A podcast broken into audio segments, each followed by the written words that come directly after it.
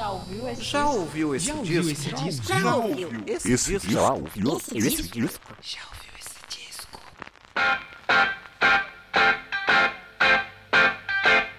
It's getting better all the time. I used to get mad at my school. The teachers that taught me weren't cool.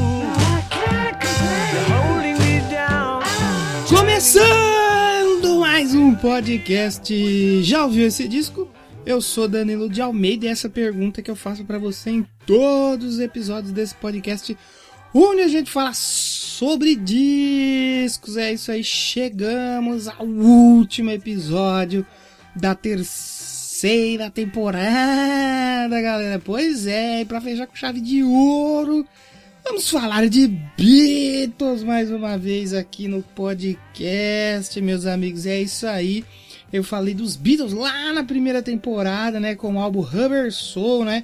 Um dos álbuns aí que eu mais gosto, talvez meu álbum favorito dos Beatles.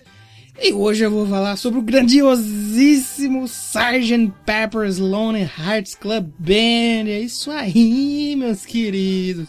Pois é, acho que uma boa maneira de fechar aqui a temporada, terceira temporada, né? Que foi a melhor temporada aí. Tivemos uma grande variedade de, de estilos, muita gente nova chegando, audiência muito incrível. Mais uma vez aí aparecemos na lista, né, dos podcasts de música mais ouvidos do Brasil lá no Spotify, né? O top 50. Poxa, muito obrigado mesmo a todos vocês que estão escutando aí, dando audiência pra gente. É muito legal ter a presença de vocês aqui no podcast Já Ouviu Esse Disco. E hoje, Beatles, né? Semana passada aí falamos do Led Zeppelin 4, outro descasso também importante para a história do rock. E hoje, outro disco que é aí, sem dúvidas nenhuma, um dos maiores, se não o maior. E eu já vou falar o porquê. Antes de começar, não se esqueça de seguir a gente lá no Twitter, arroba disco, e no Instagram em arroba esse disco. A participação de vocês é muito legal. Vocês seguirem, comentarem, compartilhar os episódios é muito legal mesmo, me deixa muito feliz, porque esse trabalho aqui, né, o podcast, a gente que faz podcast que não é em vídeo, né, como muita gente tá fazendo aí, que não é o podcast de verdade, mas tudo bem, eu respeito. Mas a gente que faz o podcast tra- tradicional, né? Meio que tá ficando pra trás aí. Eu até queria fazer alguma coisa em vídeo, uma live stream e tal, mas eu gosto muito desse formato antigo aqui. E a forma de você retribuir aí o trabalho, é, a gente não tem nenhum tipo de apoio financeiro.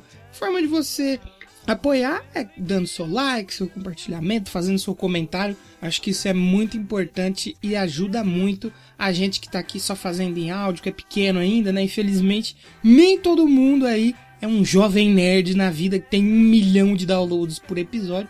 Mas é, você pode ajudar a gente a chegar a pelo menos mil downloads por episódio, quem sabe? Seria muito legal.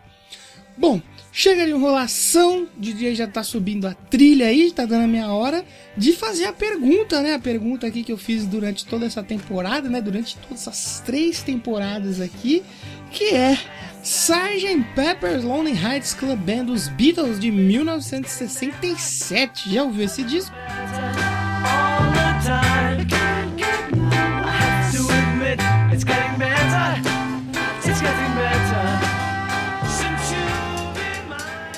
I'm fixing a hole where the rain gets in and stops my mind from wandering where it will go.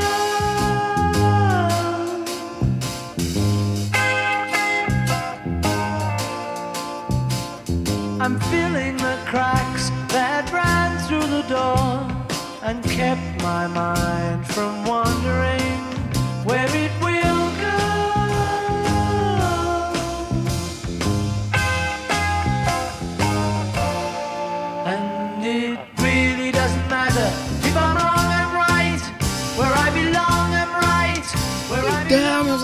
chegamos aí ao fim da terceira temporada. E todo final de temporada eu gosto de fazer é, álbuns incríveis, né? Na primeira temporada a gente teve o Rubber Soul dos Beatles e o, o disco de estreia da Billie Eilish, mas lá ainda tinha um tema, né? Que eram os discos que moldaram ou mudaram o meu, meu gosto musical, né? E na segunda temporada os meus discos favoritos, né? Então eu coloquei ali por último, se eu não me engano, tinha o Michael Jackson e acho que a Madonna, mas assim, os, pelo menos os cinco últimos foram muito incríveis, né? Os cinco últimos episódios. E nessa aqui não foi diferente. Eu gostei muito de todos esses. De todos os episódios eu gostei, mas esse finalzinho ficou bem legal. Uh, teve o disco da Amy House que eu tô ouvindo muito, que eu gosto, passei a gostar mais ainda depois que eu fiz o podcast aqui sobre. O 21, né? O 21 da Adele também, eu passei a ouvir muito mais. O Led Zeppelin 4 eu também passei a ouvir muito mais depois de fazer o episódio aqui. E com o Sgt. Pepper não foi diferente. Eu ouvi ele muito hoje, né? Enquanto eu tava terminando de fazer o roteiro, até trazer um pouquinho uh, ah, para postar esse episódio. Porque não foi fácil escrever, tinha muita informação, então tinha muita coisa que precisava checar se realmente tinha acontecido. Uh, precisei deixar muita coisa de fora para o episódio não ter, sei lá, duas horas e meia. Se eu fosse falar tudo que tem para falar desse disco, teria que ser umas três partes. E como eu sempre digo, eu gosto de deixar o episódio aí, no máximo 40 minutos. O último acho que deu 50. Esse aqui talvez pode dar um pouquinho mais de duração, né? Aqui, mas é um disco que não tem como a gente não falar bastante sobre, que é o Sgt. Peppers dos Beatles. E eu, garotinho que tá aí do outro lado, garotinho, garotinha, eu não ouvia muito Beatles, eu não conhecia muita coisa. Na verdade, eu não conhecia nada. Eu acho que devia ter duas ou três músicas assim que eu tinha algum contato. E aí, como eu sempre falo aqui do Doublecast, né? O outro podcast que eu tenho com meu amigo Léo Nossetti, onde a gente fala de música de uma maneira mais bem humorada. O episódio número 100, né? Para comemorar o episódio número 100, a gente falou dos Beatles. E aí eu fui ouvir a discografia dos Beatles, né? Pra saber, porque todo mundo falava, oh, a maior banda de todos os tempos, não sei o que, não sei o que. Eu nunca entendia isso. E aí eu fui ouvir a discografia e ler a história dos Beatles. E aí eu entendi porque realmente essa banda é, com perdão da palavra, fodida. Eu, nossa, eu passei a gostar muito dos Beatles. E eu sempre ouvi, né, as histórias de que o Sgt. Peppers era o maior disco de todos os tempos, né? Eu via falar muito dele naquelas listas da MTV, tipo aqueles programas top top, o top 10, top 20, sempre que mencionavam alguma coisa assim clássica falavam do Sgt. Peppers com toda aquela pompa, né, de ser o maior disco, eu nunca entendia. E aí eu fui ouvi-lo e ler a história sobre, né, de como os Beatles revolucionaram a forma de gravar, como os caras pensavam à frente do seu tempo, né, muito tecnologia que eles queriam usar, às vezes nem estava disponível ainda, eu já vou falar disso daqui a pouco, mas aí eu fiquei muito eu fiquei muito impressionado, né, com a qualidade do, do trabalho que eles fizeram, na época que eles fizeram, né, com o que eles tinham disponível, entregar o disco, o disco que eles entregaram é uma coisa realmente que é de uma banda de, de outro mundo. Então eu passei a ouvir muito mais os Beatles depois que eu gravei o Doublecast 100 lá com meu amigo Léo. E, e, e, aí eu entendi a importância e o tamanho do disco, né? A época também, todo o contexto da época. Quando a gente fala de Beatles, né? É, muita gente fala, ah, mó chatão. Ah, não gosto não, não sei o que. Para você entender, você tem que, para você entender a importância deles, né? Eu acredito que você tem que entender muito do contexto do que acontecia na época, como a banda se comportava na época, como que a sociedade se comportava na época, e você vê tudo que eles fizeram quando era mais iê, depois que virou uh, mais psicodélico e tal. É, como que os caras eram realmente eram inovadores, eram pioneiros, eram incríveis. E hoje nós vamos falar um pouquinho do Sgt. Peppers. Eu não vou resumir o background não vai ser lá do começo da história dos Beatles, né? Porque também, senão a gente vai ficar 3 horas e 50 aqui falando. Mas eu vou tentar trazer um pouquinho aí do panorama de como estava a carreira dos Beatles ali, aquela altura do campeonato que assim, aqui os Beatles, né, eles já haviam transcendido aí todos os limites possíveis para uma banda de rock, né? Seus álbuns eles vendiam aos montes, os shows eram verdadeiros cultos hipnóticos onde nem a própria banda podia se ouvir. E vale ressaltar que tudo o que aconteceu é, ali na carreira dos Beatles foi muito rápido, né? Por exemplo, em 65, 1965, a banda estava lançando o seu filme, o Help, junto com o disco de mesmo nome, né, o Help. Eles fizeram também em 65 aquela apresentação no X-Stadium, em Nova York, que foi um show para quase 60 mil pessoas. E que se você não sabe, esse show dos Beatles no X-Stadium foi a primeira apresentação de uma banda em um estádio, né? Se você vai em shows aí em estádios hoje em dia, o primeiro foi lá dos Beatles. E em menos de dois anos, né? Tudo isso que eu falei foi em 65, pouco menos de dois anos, os Beatles estavam sendo escorraçados das Filipinas aí sob ameaça de morte. É isso mesmo, é calma aí que eu vou explicar para vocês já que história doida é essa. Então, como eu falei lá na primeira temporada do podcast, né, no episódio do Rubber Soul, que também é de 65, junto com o Help, é, rolou uma mudança drástica aí na sonoridade da banda, que apesar de ainda ter algumas sobras do disco anterior, né, que foi o Help, ter algumas sobras ali no Rubber Soul, é, já era bem diferente os trabalhos aí do apresentados no Rubber Soul em comparação aos trabalhos iniciais, né?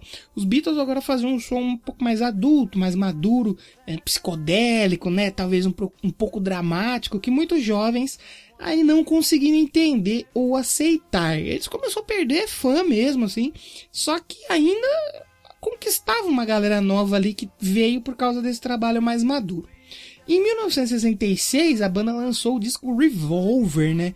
Que é um disco mais pirado ainda que o Rubber Soul, mostrando que os Beatles queriam cada vez mais inovar em suas músicas, deixando elas ainda mais complexas para se reproduzir ao vivo. Por isso que eu gosto de dizer que é difícil rotular a banda aí a partir do Rubber Soul. Os Beatles para mim vão muito além do rock, né? Isso fica bem evidente no Revolver, que já é o sétimo disco da banda, né? A banda já vinha aí de uma exausta e extensa sequência de apresentações e já parecia ali um tanto quanto insatisfeita com seus shows. O que piorou isso foi quando eles fizeram a turnê de divulgação do Revolver, né? Que pode-se dizer que não foi um sucesso tão grande quanto as anteriores. Os shows, por exemplo, já não ficavam mais completamente lotados. E finalmente a banda começou a se ouvir no palco, né? Coisa que acontecia faz tempo. E com isso eles perceberam aí que eles haviam perdido muita qualidade na sua música, né? Porque até então, se eles colocassem os bonecos de cera ali no palco e reproduzissem um disco ali no alto, nos alto-falantes, né? Ninguém ia perceber, porque a histeria coletiva né, em volta dos Beatles era muito grande àquela altura. Então eles nem conseguiam se ouvir mais e perceber o que eles estavam tocando, coisa que aconteceu nessa turnê aqui. Eles finalmente voltaram a se ouvir, né? É um absurdo falar isso, mas é o que acontecia. A divulgação do Revolver ela foi um tanto quanto que ofuscada por uma declaração que o Sr. John Lennon deu lá em 1965, que na época ela passou um pouco desapercebida assim, tal, não gerou nenhuma polêmica, mas que a revista Datebook reviveu essa frase que o John Lennon falou lá na, na, na, em 65, né? Que deu uma polêmica grande pra banda, que eu não sei se você sabe aí, foi aquela frase, né? Caso você não, não conheça, você não seja fã de Beatles, onde John Lennon falou que eles eram mais populares que Jesus Cristo. Ele falou isso para a jornalista Maureen Cleave para o jornal Evening Standard. Ele falou isso lá em 65 e essa treta aí meio que só foi ser resolvida, né? Ou aí, entre aspas, é, perdoada em 2008 quando o Papa Bento XVI né, e o Vaticano concederam perdão para o John Lennon. Quando ele falou isso, não deu nada, mas aí quando reviveram essa, essa frase no lançamento do, do Revolver, caiu como uma bomba, né? Ali na carreira dos Beatles. E claro que o John Lennon ele havia falado mais coisas que isso. Não, não só essa frase, né? E ela, ele falou essa frase e saiu, ele falou mais coisas que foram tiradas do contexto, ele dizia nessa entrevista que os jovens eles não se interessavam mais pelo cristianismo, isso naquela época lá, né? Muito pelo fato de como a religião era apresentada ou como ainda era feita de uma forma que não conversavam com os jovens, né? Por isso a galera mais nova ali estava consumindo mais rock and roll e os Beatles do que Jesus Cristo. Basicamente ali ele falou também que ele falou aquela famosa frase, né, que a gente diz hoje em dia: Jesus é foda, o que estraga é o fã clube. Só que esse trechinho aí da entrevista foi o suficiente para causar um baita alvoroço, não só na carreira da banda, como pra mídia em geral, né? Gerou um puta de um boicote aos Beatles, as rádios pararam de tocar as músicas da banda, os shows foram cancelados, né? Não todos, mas a maioria ali. Houve até uma queima de discos dos Beatles em praça pública. Olha que doideira. Na África do Sul, por exemplo, houve um banimento das canções dos Beatles eh, nas rádios por mais de cinco anos. Olha que doideira! A popularidade dos Beatles já não pareceu mais a mesma. E apesar de ainda ter muitos fãs e discos vendendo aos montes e tal, os Beatles se tornaram personas não gratas aí em alguns países. Por exemplo, quando a banda ia passar pelo Japão, eles receberam uma mensagem de alguns grupos conservadores ali da região, né, que diziam o seguinte: não venham ao nosso país suas vidas correm perigo. Olha que doideira. E eles levaram muito a sério essa ameaça, mas mesmo assim eles viajaram lá para a Terra do Sol Nascente. Precisaram mobilizar aí mais ou menos 35 mil policiais numa força-tarefa aí que protegeu eles no transporte, né, do trajeto ali do hotel ao Budokan Hall, que é onde foi que ocorreu shows, né? E talvez uma das situações mais pesadas aconteceu aí com a banda nas Filipinas, como eu falei lá no começo, né? Inicialmente a banda parecia ser muito querida lá ainda, né? Eles foram recebidos por 50 mil fãs no aeroporto, uma doideira total. Só que eles saíram de lá praticamente escorraçados. Olha que doideira. Os Beatles eles fizeram dois shows lá nas Filipinas, né, no Rizal Memorial Football Stadium. E logo após esses shows, a primeira dama ela organizou uma recepção lá no Palácio Presidencial, né? A primeira dama era a Imelda Marcos. Ela organizou essa recepção para 300 filhos de oficiais da alta patente do exército. Porém, os Beatles não foram, deram cano na primeira dama e no, no, no filho do, nos filhos do pessoal do exército. Imagina que loucura! Isso aí gerou uma imensa revolta no país, né? Os membros da banda começaram a ser tratados de forma fria pelos funcionários no hotel. O hotel que recebeu até uma ameaça de sofrer um bombardeio, velho. Olha que doideira. Caso eles mantivessem a banda hospedada lá. Os Beatles também foram abordados pelos responsáveis, né, do, do escritório de rendas internas lá da, das Filipinas, que disse aí que a banda tinha que pagar os impostos que eles não haviam pagado desde que chegaram no país, senão eles não conseguiriam sair. O empresário da banda, o Brian Epstein, ele teve que pagar 18 mil dólares em taxas enquanto eles estavam lá nas Filipinas, né? Quando a banda foi deixar o país finalmente, eles estavam sendo esperado, esperados, né, por uma multidão no aeroporto novamente, mas dessa vez a multidão estava um pouco enfurecida cuspiam neles, xingavam de tudo quanto era nome, e depois de quase 40 minutos de confusão, os Beatles conseguiram sair do país, porém com uma mão na frente e outra atrás. Porque além daqueles 18 mil que eles tiveram que pagar de taxa, eles tiveram que pagar também lá para o escritório de rendas e tal, tudo que eles arrecadaram nos dois shows. Foram embora das Filipinas sem nada. Nos Estados Unidos, né, depois, posteriormente, rolou um pedido de desculpas é, por parte de, do, do, John Lennon, né, com aquela declaração que ele fez, polêmica sobre ser mais, mais famosos que Jesus Cristo e tal. Isso tinha inflamado o discurso dos grupos conservadores contra a banda na época. E assim, parecia muito difícil a banda se manter aí fazendo turnês pelo mundo depois de tantos fatores negativos. Então, 1966, em 29 de agosto, eles fazem o último show pago da carreira da banda lá no Monster Park em São Francisco.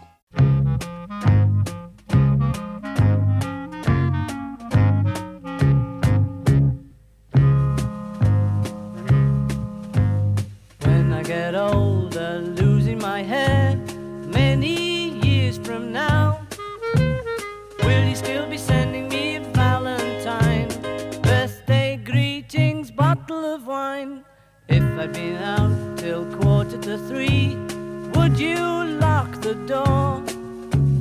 Will you still need me? Will you still feed me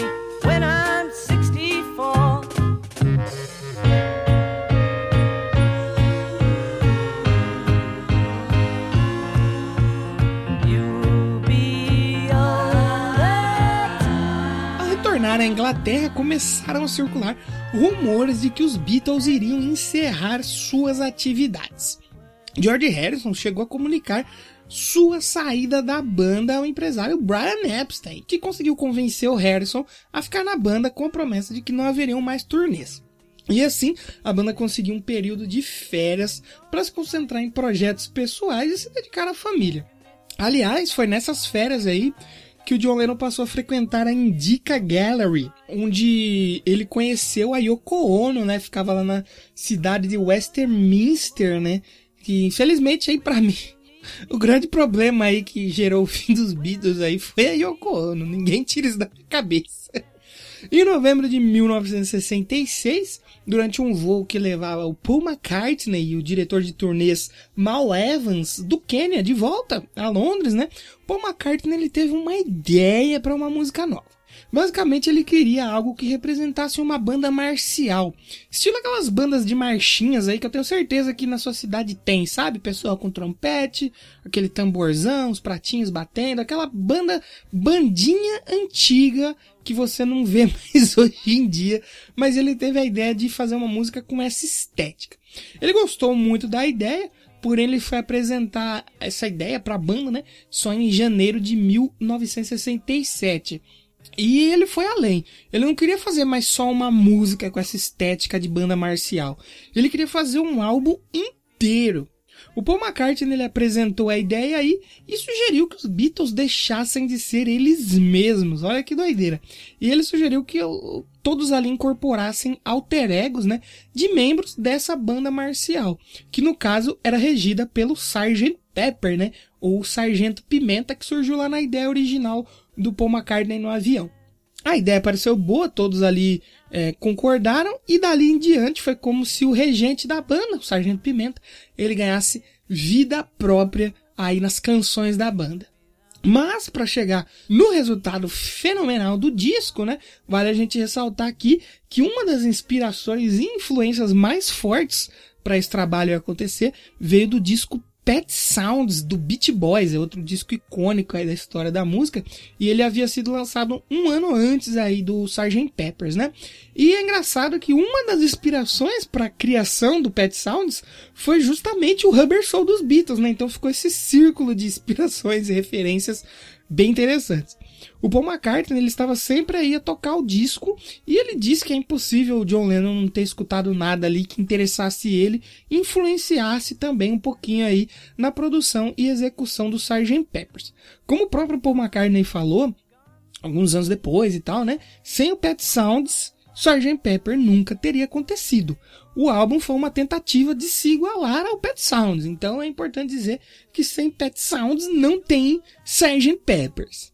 Vale dizer também que foi a partir daqui que o Paul McCartney ele assumiu as rédeas criativas do grupo, já que até então, né, era muito famosa ali a parceria McCartney e Lennon, que assinava todos os trabalhos da banda, uma das parcerias mais emblemáticas aí, históricas da música, né? Só que aqui no Sgt. Peppers, é, o Paul McCartney tomou um pouco à frente, apesar de todas as músicas, acho que tem só uma que não é creditada, a dupla McCartney-Lennon, é, quem fez a maior parte do trabalho foi o Paul McCartney. O Sgt. Pepper ele foi quase que uma evolução do disco Revolver, né? Já que para produzir as músicas desse disco, né, do Revolver, muitas técnicas de gravação inovadoras aí foram fundamentais para a sonoridade quase que única do disco, né? Porém a banda ainda pensava como as músicas soariam ao vivo e como a banda faria para tocá-las em suas turnês algo que não aconteceu devido à complexidade alcançada na produção do disco. Se não me engano, teve só uma música do Revolver que eles realmente vieram a tocar ao vivo. Enquanto que no Sgt. Pepper essa preocupação já não existia, já que a banda não viria mais a fazer shows, né? E com essa possibilidade aí de explorar campos e técnicas mais complexas, a banda pôde realizar um grande número de experimentações e tentar ali técnicas que nunca haviam sido tentadas antes devido à limitação da tecnologia da época, né? E os Beatles ainda tinham à disposição um orçamento quase que ilimitado para fazer isso aí. Então era receita de sucesso, né? O engenheiro de som da EMI, o Goff Emerick, ele relatou que durante as gravações do Revolve, a equipe se acostumou com os pedidos quase que impossíveis de se realizar que eram feitos pela banda, sendo que eles não aceitavam um não como resposta. Tinha que se virar para entregar o que John Lennon e Paul McCartney estavam pedindo. E isso foi bom, porque no Sgt. Peppers isso aconteceu novamente e eles já estavam mais experientes para realizar as maluquices que vinham das cabeças dos músicos, que ajudou muito na realização do disco. A banda inicialmente começou trabalhando em três faixas: When I'm 64, Strawberry Fields e Penny Lane, sendo que essas duas últimas músicas nem estão no Sgt. Pepper. Só que assim, o que, rolou para essas músicas não entrar no Sgt. Pepper? Calma aí que eu vou explicar para você. As músicas são inspiradas e feitas intencionalmente para remeter algo relacionado à infância dos músicos. Strawberry Fields Forever foi inovadora na técnica de divisão em dois takes que foram gravados em diferentes andamentos e alturas. Aliás, essa música aí é uma das minhas favoritas dos Beatles. Strawberry Fields Forever é muito maravilhosa. A banda e o empresário estavam sendo muito pressionados pela gravadora para lançarem um single. E foi escolhido justamente o Strawberry Fields Forever e a Penny Lane, que saiu lá em fevereiro de 1967. Porém, o lançamento não foi um sucesso assim tão grande quanto esperado e como havia feito em músicas anteriores, né, em singles anteriores. E a imprensa não perdoou os Beatles, fazendo os mais diversos comentários sobre o fracasso do quarteto de Liverpool e até um possível fim da banda, hein? Devido ao fracasso, ficou decidido que as músicas não fariam parte do novo trabalho da banda. Algo que mais tarde, segundo o produtor George Martin, foi o maior erro da sua carreira profissional. E realmente, as duas músicas nesse disco deixarão mais incrível ainda. Para resumir então e deixar a história menos técnica e chata, como eu falei anteriormente, sem as amarras de pensar como a banda faria para tocar aquelas músicas ao vivo, se abriu uma porta para um infinito de possibilidades de criação e produção das músicas, né? A banda, os engenheiros de som e o produtor George Martin fizeram uso de aparelhos e técnicas quase que recém-criadas para dar vida ao disco. Algumas técnicas até haviam sido inventadas por eles mesmos, olha que doideira, durante a gravação do Revolver, né? Alguns aparelhos nem eram disponibilizados para estúdios de gravação até aquela época, mas tudo foi levado ao lendário estúdio da Bay Road, né? Porque o Paul McCartney Companhia Limitada pudessem trazer a nossos ouvidos o que estava apenas dentro de suas cabeças. Vale dizer que a experimentação era tão grande que o baterista Ringo Starr na época gravou pouca coisa ali, né? Já que as músicas não eram algo mais é, direto e reto, como eram, por exemplo, no início da banda, né? Não era aquele rockzinho básico. Era muito instrumento diferente tocando na mesma música. O Ringo ele chegou a dizer que a lembrança que ele tem das sessões de gravação do Sgt. Pepper é que ele aprendeu a jogar xadrez, porque ele praticamente não fez nada ali, né? E vale dizer também que a genialidade de toda a experimentação por trás do Sgt. Pepper se deve um pouquinho aí por causa das drogas. Não usem drogas, hein, jovens? Até o próprio produtor George Martin se surpreendeu ao saber que a banda passou todo o tempo da produção sob o efeito de substâncias ilícitas. Mas essas substâncias aí ajudaram a abrir a mente do, do grupo na época, né? E o resultado tá lá, impresso no disco que flerta demais com o psicodelismo daquela época.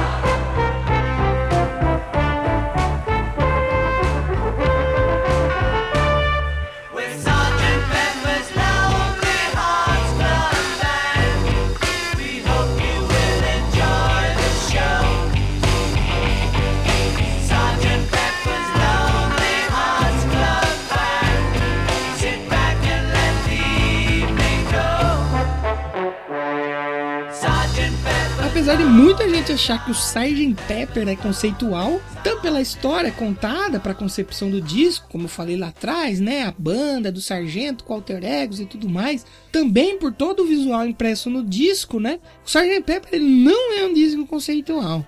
Na verdade, assim, com exceção da faixa título e a With a Little Help from My Friends, todas as outras canções não mantêm relação alguma com os personagens idealizados por Paul McCartney. E segundo o Sr. John Lennon, essas faixas elas poderiam estar em qualquer outro disco da banda. Sgt. Pepper's Lonely Hearts Club Band é então o primeiro disco dos Beatles a ser lançado simultaneamente em todo o mundo. Também foi o primeiro álbum do grupo na qual a, a lista de faixas das versões estadunidense e britânica elas não se diferenciavam, porque até então nos Estados Unidos as músicas saíam misturadas de um jeito, na Grã-Bretanha, lá no Reino Unido, né, saía de outro, era uma loucura total. E aqui saiu tudo igual no mundo todo. Diz a lenda aí que entre a finalização e o lançamento oficial do disco, a banda foi à casa da cantora Cass Elliot lá em Kings Road, né, em Chelsea, onde às seis da manhã eles puseram material para tocar em um volume máximo com as caixas direcionadas às janelas abertas. Imagina que loucura, né? Você ter a honra de ser acordado pelo novo trabalho dos Beatles. É um, uma coisa que não é para qualquer um. A mensagem britânica do disco foi a primeira ocasião na qual um álbum ele foi masterizado sem os intervalos que normalmente são colocados entre as faixas como ponto de demarcação. Foi feito uso de dois crossfades que combinaram as faixas, dando a impressão de uma performance contínua como se a banda estivesse tocando ao vivo, doideira mesmo. O disco também foi o primeiro de rock a apresentar em sua capa as letras completas de todas as faixas, assim como foi também o primeiro LP a contar com uma capa dupla, já que era o único jeito de ilustrar a grandiosidade dessa capa que tem o Sgt. Peppers, né? E falando em capa, no último episódio aqui eu falei sobre a icônica capa do Led Zeppelin 4, mas eu acredito que assim, um monte de gente conhece, mas não é todo mundo que conhece. Já aqui no Sgt. Pepper, a gente tem uma capa icônica da cultura pop, que ela transcendeu a música, né? Ela se tornou uma peça de coleção, mesmo que você não tenha o disco. Tem muita gente que tem um quadro, por exemplo, tem alguma coisa ali colecionável com essa capa que é muito icônica e cheia de personagens da cultura até aquela época ali, né? É uma das mais reproduzidas e parodiadas da história. Eu me arrisco a dizer tem gente que provavelmente nunca ouviu uma música sequer dos Beatles, ou nem ouviu o disco mesmo, mas que conhece essa capa aqui.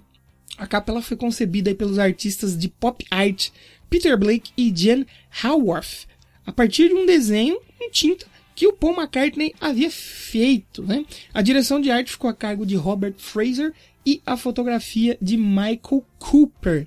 É possível ver nessa capa, né, diversas personalidades da época, que não vai dar para me falar todas aqui, senão ia ter que ser um bloco só disso, mas ali muitas foram feitas de papelão, né, na, na, na arte, e algumas foram até feitas em estátuas de cera. Além da banda marcial do Sargento Pimenta no centro, a gente também tem os Beatles, né? Na sua forma cabelinho de tigela e terninho, eles estão lá também. É bem interessante. Os nomes aí vão de Bob Dylan a Fred Astaire, passando aí pelo ocultista Aleister Crowley, até Edgar Allan Poe, Marilyn Monroe e Marlon Brando. Sem falar que ainda havia planos para colocar Jesus Christ, Jesus Christ e o senhor Adolfinho Hitler. Mas o pessoal falou assim, é melhor não, né? Vamos dar uma segurada aí. E não foram essas imagens para a foto final. Assim também como o Elvis, né? Era para estar aí, mas segundo o Joe Lennon, o Joãozinho Lennon, o Elvis era muito importante e muito acima do resto, né? Para ser até mencionado na capa do disco. Ele não era só mais um cantor pop comum ali da época, ele era o rei. Então, eles não quiseram se arriscar ao colocar o rei junto deles na capa. A icônica capa aí do Sgt. Pepper teve um custo total de 3 mil libras, né? Pra, hoje deve ser bem baixo, mas na época a média, né? O custo para fazer uma capa naquela época era só de 50 libras. Olha o tanto que eles gastaram fazer a capa. Mas no final de contas, no final das contas, né, valeu cada trocado, porque a capa entrou pra história, né? Assim como o disco, e também recebeu um Grammy de melhor capa de álbum em 1968. Ainda falando sobre a capa, talvez acho que esse é o episódio que eu mais falei de capa, mas não é por menos também, né, gente? A capa do Sgt. Peppers, Karma, Karma lá também, né? Existe uma versão raríssima da capa do Sgt. Pepper, que foi uma versão do disco que foi lançada só nos Estados Unidos, né?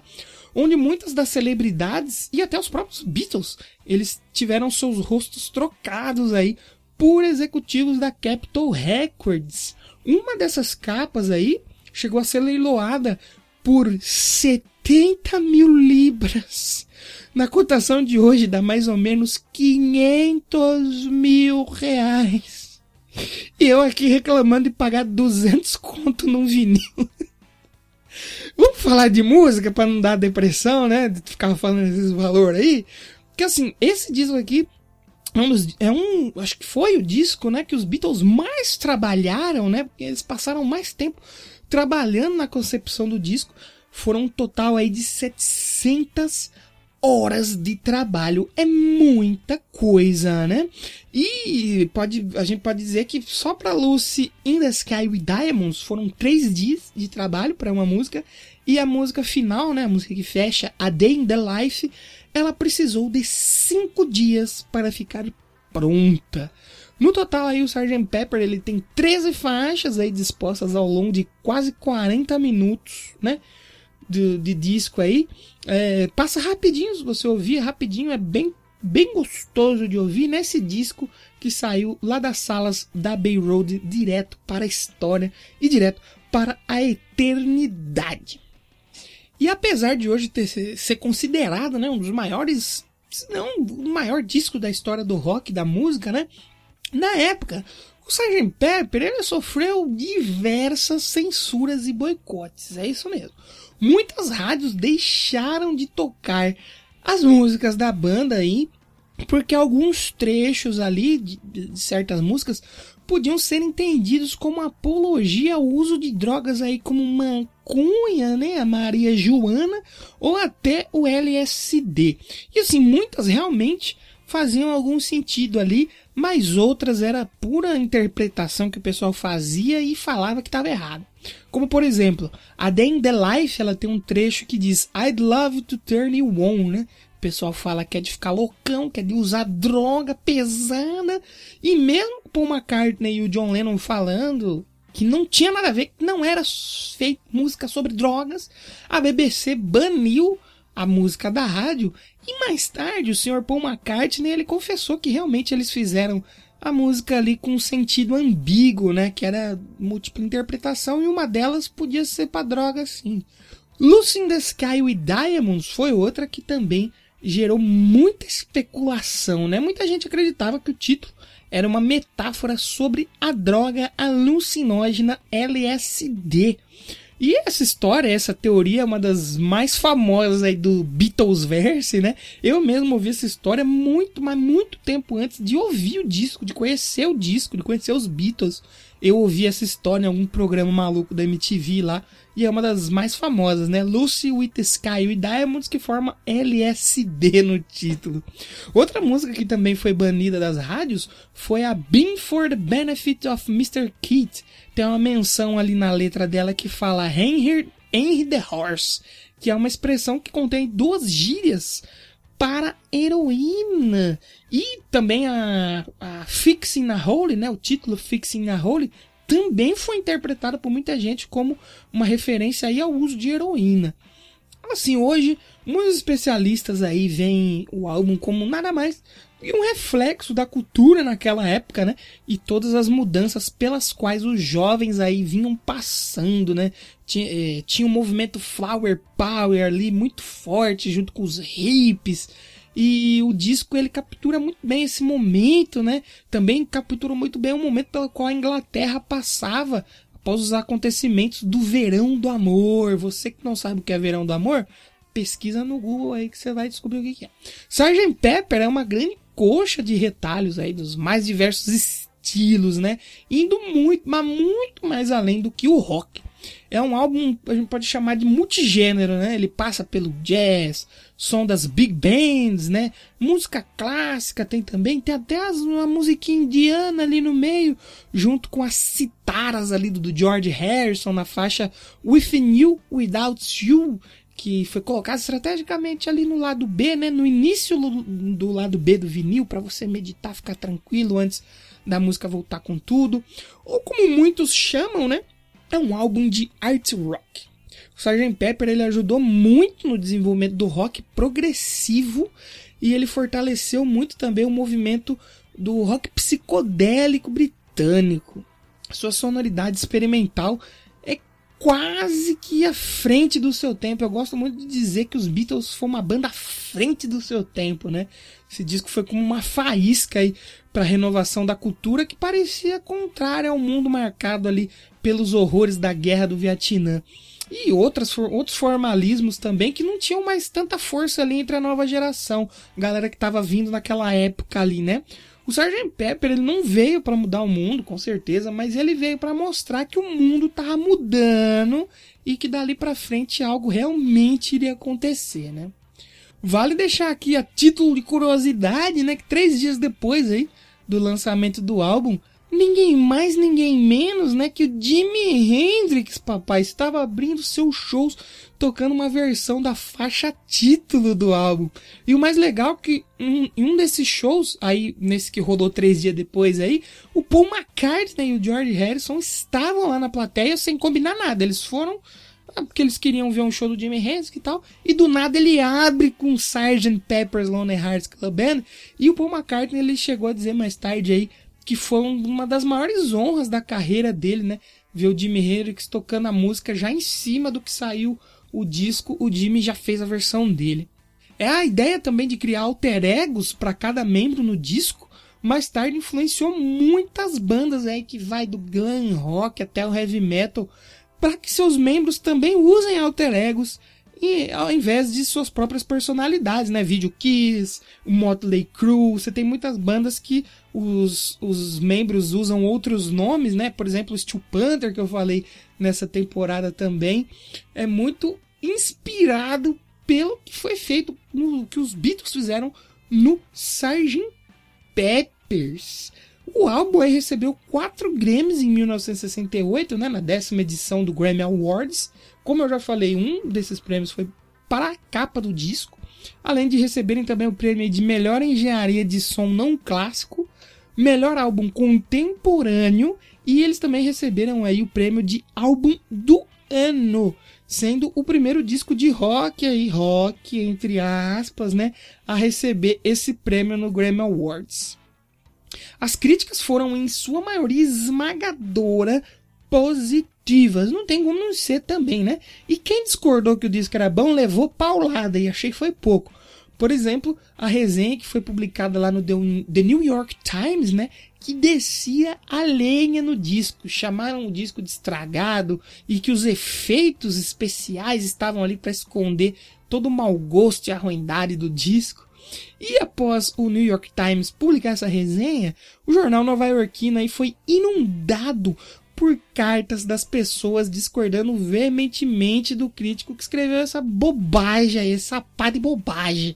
Essa situação ficou até conhecida como uma das maiores respostas a uma crítica musical da história. Vale dizer que o Sgt. Pepper, uh, o oitavo disco dos Beatles, né, foi o oitavo disco de estúdio dos Beatles, foi também o oitavo a debutar em primeiro lugar no charts do Reino Unido.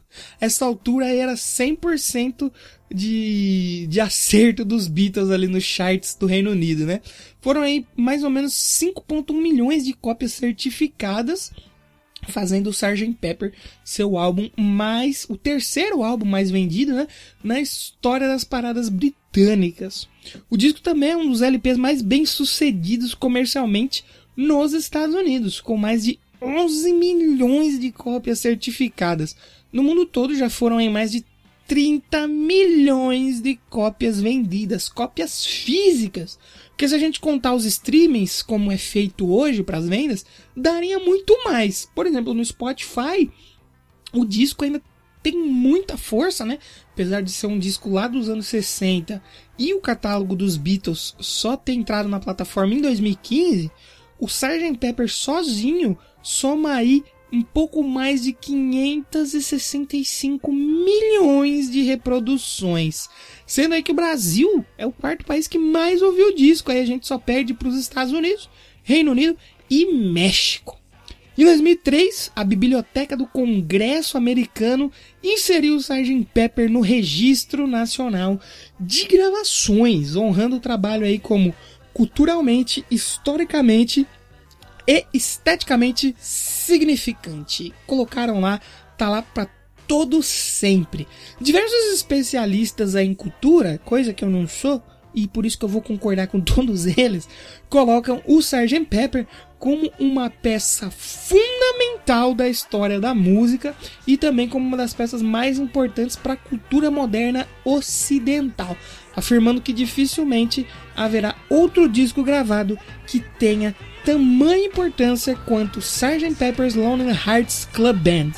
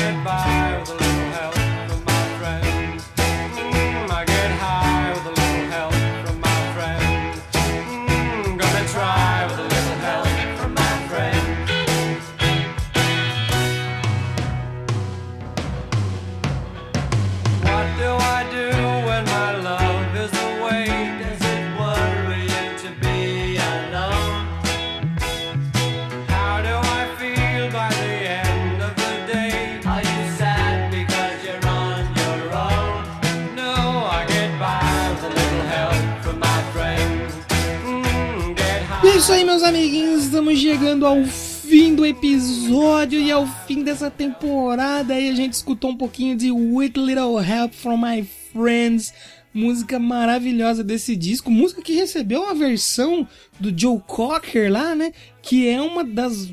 Muita gente diz que ficou melhor que a original, né? A música que abriu o seriado Anos Incríveis, né? Se você não, não faz ideia do que eu tô falando, mas já viu o seriado Anos Incríveis, é a versão do Joe Cocker pra With Little Help from My Friends, que eu dou uma opinião polêmica aqui. Eu prefiro a versão dos Beatles, viu? É muito boa. Se eu não me engano, acho que é cantada pelo. pelo Ringo Starr. Não é pelo nem John Lennon nem Paul McCartney. Gosto muito, por isso que a gente ouviu um trechinho aqui. Esse episódio ficou comprido demais. Talvez é o maior episódio da história do Já Ouviu Esse Disco. Mas não tinha como. Tem muita coisa pra falar aqui do Sgt. Pepper, da, do- como tava o Beatles na época. Eu nem falei eu deixei de falar um monte de coisa aqui que daria pra me falar e esse programa ficaria com uma hora e meia, duas horas e quarenta. Mas eu dei uma limada, né? Dei uma resumida só pra atiçar sua curiosidade e você ir lá ouvir, caso você não tenha ouvido ainda. Então, chegamos ao fim da temporada, infelizmente. Vou tirar uma folguinha. Ainda tem mais um episódio, hein? Um episódio bônus onde eu vou falar sobre o que vai ser a quarta temporada, quando ela vai sair, né? E também para ver o feedback de vocês aí durante essa temporada que foi muito legal fazer do podcast Já ouviu esse disco. Para terminar, eu vou escolher aqui a Lucy in the Sky with Diamonds. Muito legal essa música, música que tem toda aquela história, aquela teoria por trás, como eu falei durante o episódio. Eu ouvi falar dela antes de ouvir Beatles. Eu já conhecia a Lucy in the Sky with Diamonds. Então a gente vai ouvir ela na íntegra aí. Muito obrigado você ficou aqui até o final. Comenta aí no site ou no, no Instagram, arroba já ouviu esse disco, no Twitter, arroba já ouviu o disco. Comenta aí se você ouviu o episódio inteiro, se você gostou, se eu falei alguma merda que provavelmente eu falei. Então você me corrija lá nas redes sociais. Vai ser muito legal receber o feedback de vocês para poder fazer o último episódio, né? Sem o feedback de vocês, não existe aqui um episódio bônus de cada temporada. Então é isso, muito obrigado de coração a todo mundo que ouviu. o podcast nessa terceira temporada aqui. Acho que foram 24 episódios, iam ser mais, mas eu dei uma cortadinha e eu vou falar o porquê lá no, no episódio bônus. Não sei quando sai, mas vai sair. Assim como a quarta temporada também. Eu não sei quando sai, mas vai sair. Prometo que vai sair. Já tem tema, vou falar isso no episódio bônus. Então chega de enrolação. Pela última vez nessa temporada que responde pra mim. Sgt. Pepper Lonely Hearts Club Band de 1967 dos Beatles. E aí, já ouviu esse disco?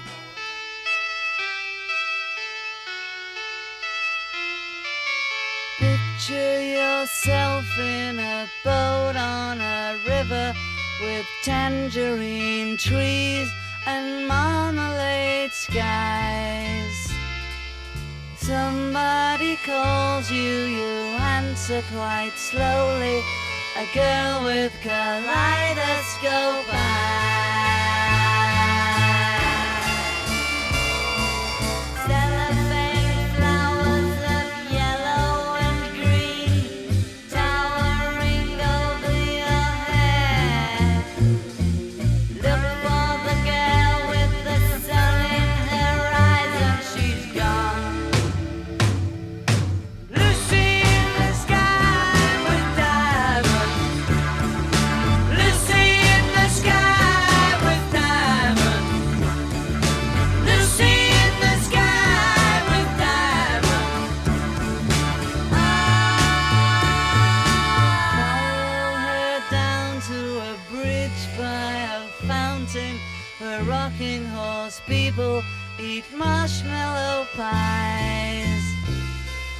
Everyone smiles as you drift past the flowers that grow so incredibly high.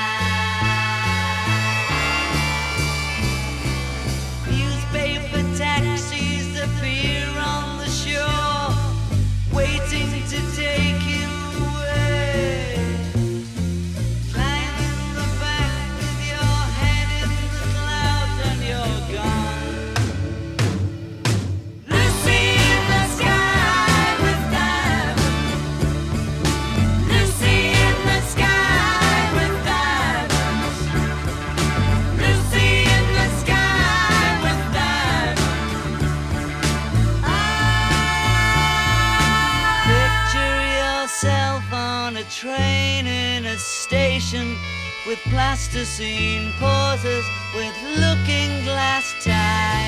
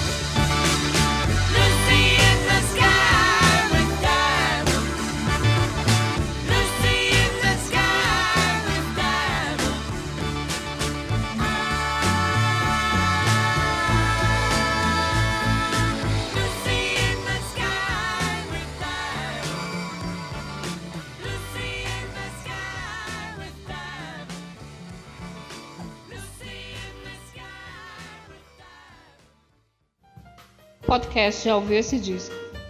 Roteiro e edição por Danilo de Almeida.